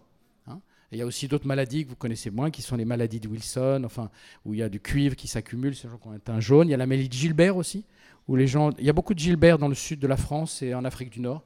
C'est des maladies en fait où la bile est mal métabolisée par le foie, mais ça n'a aucun impact sur, euh, euh, le, ça ne fait pas souffrir le foie paradoxalement. Donc le foie fait la bile aussi, et la bile, c'est ce qui permet de digérer. D'accord? C'est pour ça que si on n'a plus de vésicule biliaire, quand on fait un repas, il ne faut pas faire un repas trop gras d'un coup parce que sinon il n'a plus assez de bile pour digérer, ça fait des digestions pas, pas faciles. Et justement, ça me permet d'introduire l'avant-dernier, l'avant-dernier point. Parce qu'après, vous, allez me dire, mais il faut qu'il se taise celui-là. C'est le, euh, comment on absorbe les graisses saturées. Vous faites un bon cassoulet, là, vous l'avalez, et puis euh, comment ça va se passer? Eh bien, au début, on va prendre les sucres, les protéines, et les graisses saturées, elles vont où? On est dans l'intestin, nous sommes des flageolets dans l'intestin. Non, nous sommes le, gras autour des flageolets. C'est joli hein, comme image. Hein? Voilà, les graisses, elles vont dans, l'intestin grêle et elles sortent non pas dans les vaisseaux sanguins pour aller vers la belle veine porte, et je finirai par la porte parce que je vais vous l'expliquer, et elles vont dans des vaisseaux qu'on appelle les chylomicrons, C-H-Y-L-O-M-I-C-R-O-N, et ces chylomicrons, c'est le début du système lymphatique. Vous savez qu'on a 4 euh, à 5 litres de sang et on a 6 à 8 litres de lymphe. La lymphe, c'est un liquide qui circule partout, qui fait la poubelle, quoi, qui ramène tout. Vous voyez, entre les cellules, il y, a, un tissu interstitiel. Et ben c'est là où il y a. Et puis ça finit dans la lymphe. Et cette lymphe, elle a un défaut, c'est qu'elle n'a pas de, pompe. Donc il n'y a pas de cœur. Donc votre lymphe qui nettoie votre corps, si vous ne bougez pas, il n'y a que quand vous vous couchez vous passez à l'horizontale puis elle coule comme ça, nonchalante. Euh, c'est comme si les services de la ville passaient tous les mois. Alors que si vous faites de l'exercice, les muscles appuient sur les, vaisseaux lymphatiques hein, et à ce moment-là, la lymphe circule. D'accord? Donc c'est très important de comprendre que cette lymphe-là, donc les chylomicrons, ils vont se déverser où? Dans le canal thoracique, qui est un canal lymphatique qui est derrière et ce canal thoracique va ensuite se déverser dans la veine cave inférieure et va dans le foie, mais deux heures après. Ça permet d'avoir dans le timing justement le fait que les graisses, saturées pourront être traitées après. C'est pour ça qu'il ne faut pas trop manger tard. J'ai parlé de rythme tout à l'heure. Parce que si vous mangez à 10h du soir, deux heures après il est minuit, vous allez vous coucher. Votre foie, lui, il ne peut pas dormir. Voilà. Il, va travailler, puis le lendemain, vous n'allez pas être bien. Vous, hein, connaissez ça hein? Avec le temps, les gros repas, le lendemain, on est... Puis si on a arrosé un peu, on est encore pire. D'accord? Donc, un repas se termine à 21h. Si on peut aller faire une petite marche après, si on a la chance d'avoir un chien, on va prendre le chien. Si on n'a pas de chien, on bouge. D'accord? Et quand on se couche à minuit, ou à minuit et demi, hein, pour ceux qui sont les plus délurés, on peut, jusqu'à 4 heures, on reste au lit. On ne bouge pas. Et donc là, pour que la lymphe bouge, eh il faut faire de l'exercice. Vous voyez la valeur de l'exercice physique? Je vous rappelle que l'homme, il a été fait avec 70% de masse maigre et de masse musculaire. Parce que l'homme ne, ne, doit sa, sa survie qu'à ses muscles.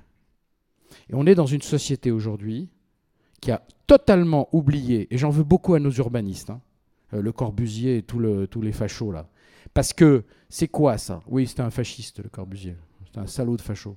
Eh bien, tous ces gens-là, ils nous ont mis dans des cages en disant ben oui, oui, il y aura des endroits, il n'y a pas d'endroit. Les gamins, ils peuvent plus jouer au foot, ils peuvent plus rien faire. On est complètement coincé et donc on n'utilise pas 70% de nos ressources propres. Une entreprise qui n'utiliserait pas 70% de son personnel, elle serait en faillite depuis longtemps. D'accord? Eh bien nous, on continue comme ça. Voilà. Et ça, c'est terrible. Ça, c'est vraiment terrible. Il faut que les urbanistes remettent au centre l'activité physique et la possibilité d'en faire. Voilà. Aujourd'hui, on est véhiculé de partout. En truc, on a plus, on ces muscles ne servent plus à rien. Et quand les à rien, ils appuient plus sur les tissus lymphatiques, ils n'augmentent plus le débit cardiaque, donc votre foie devient quelqu'un d'atone et de fatigué. Et c'est pour ça, bon alors bien entendu les courbes, on peut toujours leur faire dire ce qu'on veut, mais il y a quand même de plus en plus de diabète de type 2, vous avez remarqué, ça ne vous a pas échappé. Moi quand j'ai commencé le diabète à m'intéresser, c'était il y a bien 40 et quelques années, tout le monde s'en foutait. Tout le monde se foutait de moi d'ailleurs, le diabète, mais c'était l'endocrino, vous comprenez. L'endocrino c'est tellement merveilleux, les rénal. Le diabète aujourd'hui c'est 495 millions dans le monde. Et vous savez combien il y a de prédiabétiques dans le monde aujourd'hui? Un milliard. Il y a chiffre officiel, hein, je ne parle pas de chiffre non officiel. La Chine, c'est 493 millions de prédiabétiques. Pourquoi d'ailleurs?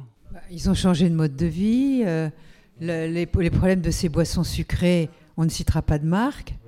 Euh, on a, alors que notre pancréas, il a quand même un rythme euh, depuis, depuis le paléo.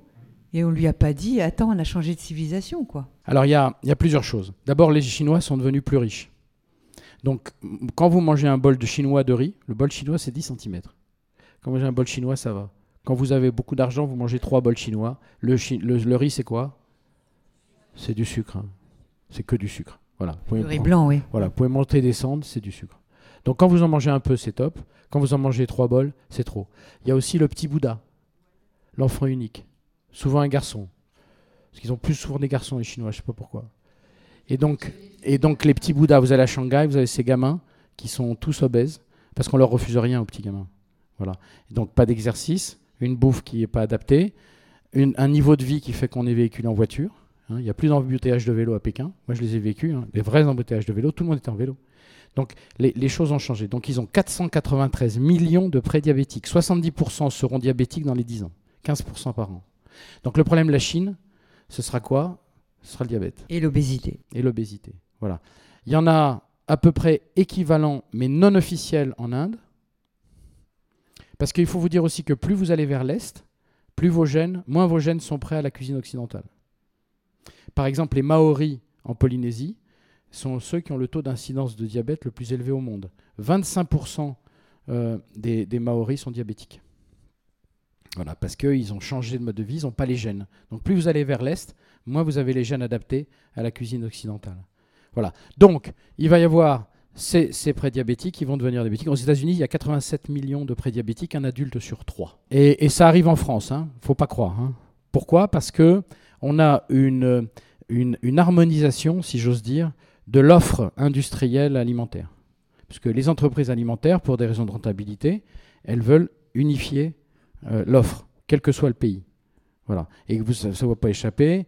Euh, on mange de plus en plus industriel. Et ce qui ne vous a pas échappé non plus, que nos, jeunes, ça je fais vraiment vieux con, hein, mais je le dis, euh, préfèrent se faire livrer. Quand on se fait livrer, c'est très bien de se faire livrer, mais on sait que la cuisine, la restauration hors place, comme on l'appelle, eh bien la restauration hors place, elle est plus grasse et plus sucrée. Pour des raisons de conservation, de palatilité, de, masquer des acidités, ainsi de suite. Voilà. Si on veut être heureux nutritionnellement, il faut faire sa cuisine, il faut faire ses courses et les acheter près des producteurs. Parce que le bio, c'est pareil. Le bio près du producteur, c'est très bien. Le bio loin du producteur, c'est pas bien. Parce que je vous rappelle que sur les, sur les céréales, les fruits à coque et d'autres aliments euh, peuvent se développer des mycotoxines. Ça vous dit quelque chose? Les aflatoxines. les aflatoxines, ocratoxines, exactement. Ces mycotoxines sont les agents les plus cancérigènes du règne végétal. Et ils résistent à la cuisson. Donc, un produit bio, c'est bien quand c'est prêt, quand c'est local. Un produit bio qui est resté à l'étalage, c'est pas bien. Voilà. Je suis désolé de vous dire ça parce que il vaut mieux parfois mettre un peu de fongicide parce que quand on a fait la réglementation bio, on a interdit les pesticides et les fongicides. Les fongicides, c'est les petits champignons, ces petits champignons qui font la mycotoxine. Donc le problème n'est pas tout à fait réglé. Il va falloir qu'on continue à aller plus loin sur des circuits courts et des circuits régionaux. Et en tout cas, si vous voulez être heureux nutritionnellement, faites, la cuisine et faites vos courses. Hein, parce que vous êtes quand même euh, la personne la plus importante de votre vie, non? Hein, C'est bien de travailler, de s'occuper de tout le monde, mais si vous ne vous occupez pas de vous, eh bien, euh, ça ira pas. Donc pour s'occuper de soi, il faut prendre un peu de temps pour soi. Et prendre du temps pour soi, c'est faire sa cuisine, faire ses courses ou les faire avec quelqu'un, et, que ce soit un moment de plaisir et pas une contrainte. Alors je termine par la veine porte, hein, parce qu'après on est épuisé, vous allez me virer. Euh, alors la veine porte, figurez-vous, figurez-vous, qu'on a trouvé que dans la veine porte, il y avait des capteurs. On pensait au début que c'était un tuyau tout simple, 22 cm, 1 cm et demi. Eh bien, ça n'est pas un tuyau tout simple. Il y a des capteurs. D'abord, on a trouvé des récepteurs au cannabis. Donc, euh, ça veut dire que ça existait bien avant euh, le XXe siècle. Et deuxièmement, on vient de trouver, euh, avec un chercheur que je connais bien puisque je travaille avec lui sur ce sujet de, projet de recherche, on a trouvé qu'il y avait dans la veine porte des capteurs spécifiques au sucre, au glucose. C'est logique d'ailleurs, puisque tout le sucre, tout le, tout le sang vient du tube digestif. Il y a un capteur. Et ce qu'on a découvert, ce qu'on a découvert, c'est que les obèses et les diabétiques depuis plus de 5 ans n'ont plus ces récepteurs. Ces récepteurs sont les seuls de l'organisme, sont liés au cerveau, à l'hypothalamus, au centre de satiété. Et donc en fait, c'est quoi un diabétique et un obèse à un moment? C'est quelqu'un qui a la pédale d'accélérateur, qui a plus la pédale de frein. Et donc euh, ce qu'on fait actuellement, les recherches que nous menons, on vient de terminer les expérimentations, on, on essaye de réactiver ces récepteurs. Et on a réussi à les réactiver. Maintenant, le problème, c'est, on a réussi à les réactiver, le problème, c'est de savoir combien de temps ça durera. Hein, parce que vous pouvez très bien réussir. Vous savez, en recherche humaine, il faut toujours être très très tranquille parce que on a réussi à les réactiver. Donc le, le cycle est redevenu, il n'y avait plus de diabète. On le fait ça sur le porc, sur des porcs. Je vous préviens tout de suite, on fait ça avec le ministère et tout, tout est bien encadré parce que moi j'aime bien les cochons. Et donc sur le porc, ça marche. Vous les rendez diabétiques et obèses. Eh bien, après avoir, les avoir traités, ils sont plus diabétiques ni obèses. Le problème, c'est combien de temps ça peut durer. Est-ce que ça durera deux mois, six mois, un an, deux ans, quatre ans Quels sont les autres facteurs? C'est cela sur, sur, sur- sur- sur ce sur quoi nous travaillons. Donc en fait, cette veine, qui a l'air complètement anodine, qui a l'air d'un tuyau, en fait, c'est un tuyau extrêmement important pour l'ensemble de votre organisme. Réginald, justement, on en vient aussi à la détox Ah, oui. du foie, parce qu'on est aussi là pour ça. Oui, Et dans votre livre, justement, la méthode hépatodétox, vous, euh, vous la divisez en deux phases, la phase d'attaque et la phase de bien-être. Pour ces deux phases, il y a cinq, euh, cinq phases très importantes. Alors, il y en a certaines dont vous avez parlé. Euh, par exemple, euh, manger aux mêmes heures, on, en a parlé. Faire de l'exercice au moins trois fois par semaine, on en a parlé. Mais il y a aussi, par exemple, ne jamais dire qu'on est au régime. Et pourtant, on va, on va voir que c'est quand même un petit peu un régime au départ, quand même. Oui, en fait, non, c'est vrai qu'il y a des conseils. Pourquoi ne, jamais dire qu'on est au régime quand on fait attention? C'est que si vous dites ça, savez, les autres ont horreur que vous changiez. Horreur de ça. Ils vont dire Mais non, ma chérie, mais t'es très bien comme ça, mais enfin, arrête, et puis c'est l'anniversaire du petit. Voilà. Et alors, allez lui expliquer que vous avez une stéatose. Et allez lui expliquer que vous avez des alates à 55. C'est impossible. Donc, ne dites rien. Jouez la comédie. Voilà. Il y a un truc très simple à faire. Si vous êtes invité, par exemple. Vous êtes invité. y a y a en général, le hors-d'œuvre est assez, euh, sauf si on vous fait du foie gras, bien entendu, et une tourte. Mais en général, surtout dans le sud, le- l'entrée c'est plutôt assez sympa. C'est des légumes, c'est machin. Eh bien, vous faites ce qu'on fait jamais, c'est que quand vous avez mangé, vous dites à la maîtresse de maison, tu c'était très bon, je pourrais pas en avoir un peu. Donc elle vous en donne. Comme ça, si vous dites je suis au régime, je peux pas manger, alors là c'est fini, vous êtes morte. Parce que le, chef de famille va vous mettre du vin et tout le monde va vous regarder. Et là, vous remangez. Et quand le plat arrive, en général, il y a une protéine et un féculent. Mangez la protéine et le féculent, vous dites. Et d'ailleurs, ce sera vrai. Donc tu sais, j'ai plus très faim. j'ai- j'ai- je crois que j'ai eu les yeux plus gros que le ventre. C'était tellement bon, ma chérie, ton hors d'œuvre. et quand vient le dessert, oui, j'en veux. Parce que si vous dites non, vous êtes suspect. Et puis après, on vous, on vous, ré- on vous réinvite plus. Donc, ça, ça- donc, vous dites, ah oui, oui, oui. Puis vous commencez, premier truc, vous la mangez la première cuillère. Puis après, vous dites non. Franchement, j'ai vraiment, je cale, j'en peux plus. Mais c'est tellement bon ton hors d'œuvre, ma chérie. Fini, problème est réglé. Voilà, il faut jouer la comédie. Deuxième chose, ne mangez pas devant la télé. Ça, ça a été publié. Quand on mange devant la télé, vous savez pourquoi il faut pas manger à la télé, d'après vous? Ça, ça vient de la préhistoire. Dans la préhistoire, quand on mangeait, il fallait faire gaffe autour. Et donc, et la vision est toujours prioritaire, l'attention est toujours prioritaire sur le signal de satiété. Donc, quand vous êtes devant un, écran de télévision, fasciné par ce que vous voyez, parce qu'on est fasciné par ce qu'on regarde à la télé en ce moment, hein, c'est fascinant. hein. et donc, quand vous êtes fasciné, vous n'entendez plus vos signaux de satiété. On mange 15% en moyenne de plus. Ça, ça a été prouvé, publié par une équipe de Lyon il y a 20 ans. Ça n'a pas beaucoup de publicité, parce que si vous dites ça en publicité, regardez pas la télé pendant que vous mangez, il ne se passe plus rien. Voilà. Troisième chose, c'est de bien mâcher. C'est quoi ces papilles? C'est des récepteurs, bravo, c'est des capteurs qui sont sensibles au salé, sucré, amer, acide et délicieux. Le fameux umami que tous les industriels essayent de trouver. Quand vous mâchez suffisamment, ils ont le temps de déclencher une glande qui s'appelle, en anglais c'est le reward system, système de récompense, et en, scientifiquement ça s'appelle le noyau accumbens. A-C-C-U-M-B-E-N-S. Et bien ce petit noyau, mesdames et messieurs, c'est lui qui peut vous ruiner ou vous rendre la vie très belle. Parce que qu'est-ce qu'il fait? Quand vous mâchez pas, n'y a pas de déclenchement. Si vous avez envie de, regarder comment ça marche, le noyau accumbens, il y a des gens qui ont parfaitement compris le noyau accumbens. C'est McDonald's. Vous allez dans un McDo, vous asseyez et vous regardez dans un McDo, vous admirez ce qui se passe. Vous avez d'abord, vous avez remarqué à McDo, vous avez des fauteuils à angle droit, en bois ciré. Donc si vous n'avez pas la petite galette en tissu, vous tenez pas. D'ailleurs, les jeunes qui restent un peu, qui zonent dans les McDo, ils sont toujours affalés. Ils peuvent pas faire autrement, ils glissent. La lumière est jaune et la musique est mauvaise. Elle craque toujours. Non, non, mais ce sont des génies, les gens de McDo. Et donc, vous prenez quelqu'un qui aime bien ça, il se prend son double cheese comme ça. J'essaie de le faire, mais c'est dur. Il se luxe la mâchoire inférieure, il met la langue en avant il va chercher la première bouchée. Vous, vous l'avez vu ça hein, Sinon, vous riez pas. Comme ça. En trois bouchées, il l'a avalé. Et il se casse. Et après, une heure après, pourquoi?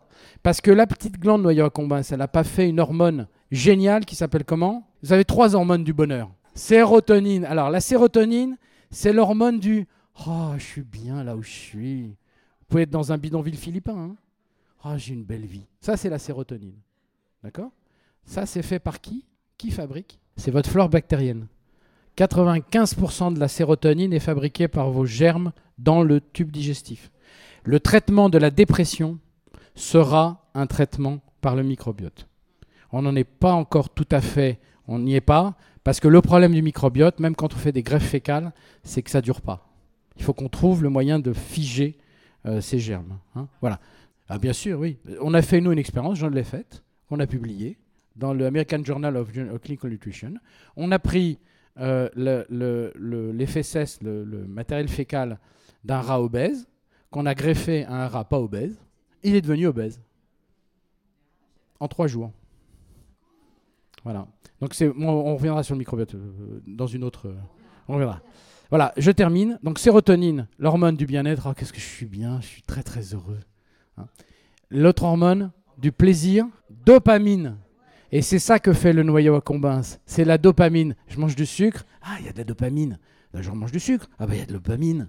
Après, je me drogue. Après, il y a de la dopamine. Donc, ça, ça- donc, ça peut être bon, ça peut être mauvais. J'ai du pouvoir, la dopamine. Exactement, c'est tout à fait vrai.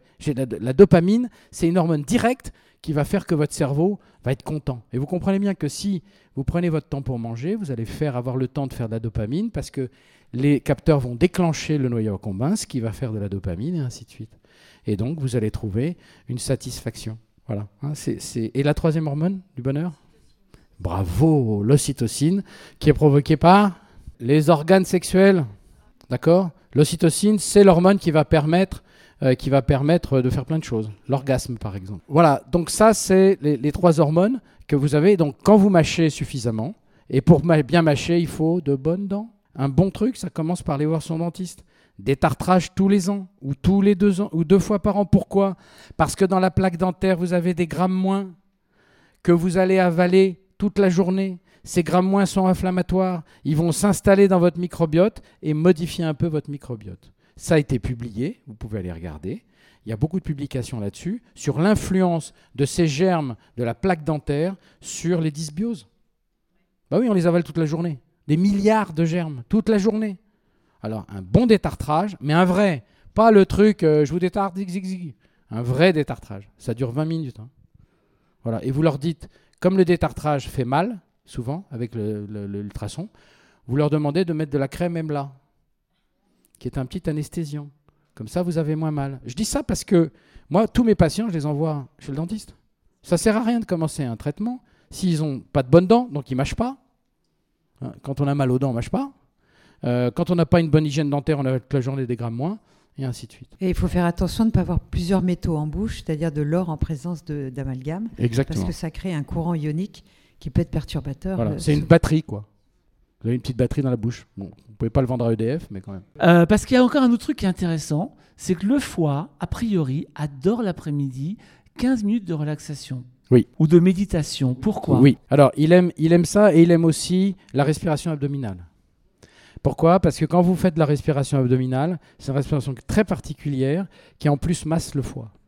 Et vous faites un massage interne du foie. Vous savez comment c'est hein On respire par le nez, on se met au calme, on, on- on rentre la- l'abdomen, on tient 2-3 secondes et on souffle par la bouche et on sort l'abdomen. C'est pas très beau à voir. Hein Faites pas ça avec votre dernière conquête parce que sinon on va se dire oh là là. Et apparemment, pour dormir, il semblerait qu'en se mettant sur le côté gauche, ça le, ça le libère un peu. Ça, ça le libère un peu, mais le côté gauche a un avantage énorme. C'est pour le reflux gastro-œsophagien. Parce que vous êtes dans la grande courbure, donc quand vous dormez à gauche, vous n'avez pas de reflux directement dans l'œsophage. Le reflux, c'est une vraie, une vraie vacherie. Il y a beaucoup de gens qui souffrent de. Euh, concernant l'alimentation, vous dites que le meilleur ami du foie, c'est la routine. Ça veut dire que finalement, l'idéal, c'est de manger toujours la même chose? Non, pas demander la même chose. C'est de manger avec des heures fixes. Il est vrai, il est vrai que quand on mange la même chose, on optimise les sécrétions enzymatiques. Par exemple, euh, moi souvent, il y a effectivement une phase pendant 2-3 mois où j'arrête les, féculents et les légumineuses, qui sont pourtant utiles, mais je mets au repos le pancréas et le foie. D'accord? Et quand vous mettez le foie et le pancréas au repos, ils ont quand même une fois par semaine un repas libre, mangent ce qu'ils veulent, ils peuvent manger un steak frites avec un tiramisu s'ils veulent, mais ils s'en aperçoivent et au moins à 5 jours d'intervalle. Vous avez compris pourquoi? Parce que si vous le faites à 2 jours ou à un jour d'intervalle, les récepteurs de leptine, ça veut dire le mammouth est arrivé, il faut faut plus que je sente euh, la satiété, hein, parce que c'est les récepteurs à la leptine qui, qui varient. Voilà. Donc, en fait, il aime bien la routine, et donc quand vous mangez ce repas libre, tout le monde me dit, mais docteur, le problème c'est que j'ai pas pu la digérer. Pourquoi? Parce que la nature, elle ne fabrique des enzymes que quand elle en a besoin. Vous voyez comment on fait? Comment il fait le foie? Vous avez besoin de bile, vous avez besoin d'enzymes, qu'est-ce qu'il fait? Vous avez dans votre génome une partie, vous avez votre ADN, votre double boucle, et puis il va prendre un petit bout qui va sortir. On l'appelle l'ARN messager. L'ARN messager ne fait que sortir. Il rentre jamais. Ça c'est pour les rumeurs. Il y a un, il y a une personne sur un million qui a ce qu'on appelle la reverse transcriptase, qui est capable d'avoir l'ARN qui remonte dans l'ADN. C'est pour ça qu'il ne faut jamais dire jamais en médecine. D'accord? Mais en général, l'ARN, il sort. Et après, il va dans, une, dans un, un- outil qui est extraordinaire, qui s'appelle, dans la cellule, euh, ribosome C Xerox. Il prend la séquence et il en fait 10 000. Identique. Il fait le ribosome, il fait ces trucs-là, et puis il les balance. Voilà. Donc, si...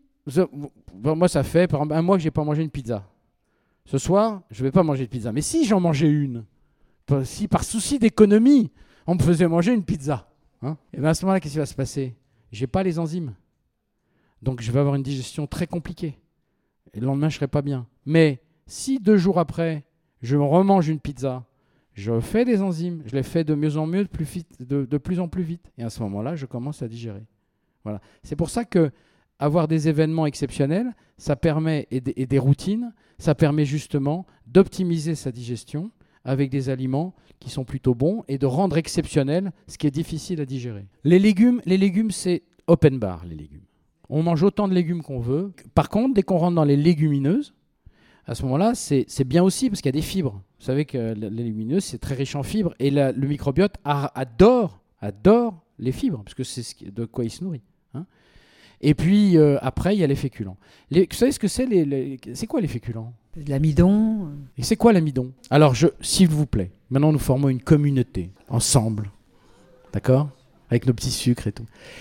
Le, les sucres lents et les sucres rapides, vous oubliez. Il y a des index glycémiques. Pourquoi? Vous prenez des pâtes qui sont de l'amidon, donc des sucres lents, dans l'ancienne classification. Vous les cuisez trop, vous en faites des nouilles, l'index glycémique, il est maximum. C'est comme si vous mangez du sucre pur. Le riz à la casserole, là, vous savez, qui, avec un peu d'eau qui bout, c'est du sucre. Maintenant, si vous faites du riz, il faut le faire au rice cooker. Riz basmati, riz long grain. Et si vous mangez des, des, des pâtes, c'est al dente. Vous ne verrez pas un Italien manger des pâtes trop cuites. Les nouilles qui sont préparées dans le restaurant et qui sont réchauffées, jamais. Voilà, jamais.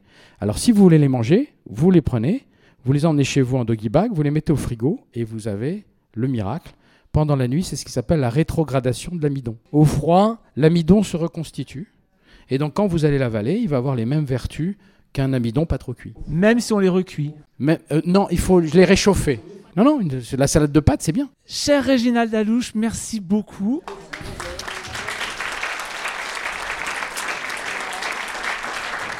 Le dernier ouvrage, c'est la méthode hépato-détox chez Albin Michel. Un grand merci à Marion Caplan, ça fait longtemps qu'on ne l'avait pas vue. Avant qu'elle reparte très loin, on la récupérera toujours. Et docteur Réginald Dalouche, passez un grand, grand, grand merci de nous avoir ouvert l'esprit. Et puis, bien évidemment, un très très grand merci à vous d'être là encore chaque soir où on vous donne rendez-vous. Merci beaucoup, très très belle fin de soirée et surtout, dormez du côté gauche et on mange pas de sucre ce soir. Merci à tous.